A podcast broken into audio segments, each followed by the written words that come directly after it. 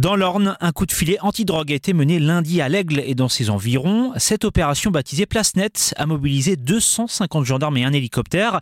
Elle a permis de démanteler un réseau, de placer 14 personnes en garde à vue et de saisir plusieurs kilos de résine de cannabis, mais aussi de l'herbe ou encore 220 grammes de cocaïne et des mortiers d'artifice.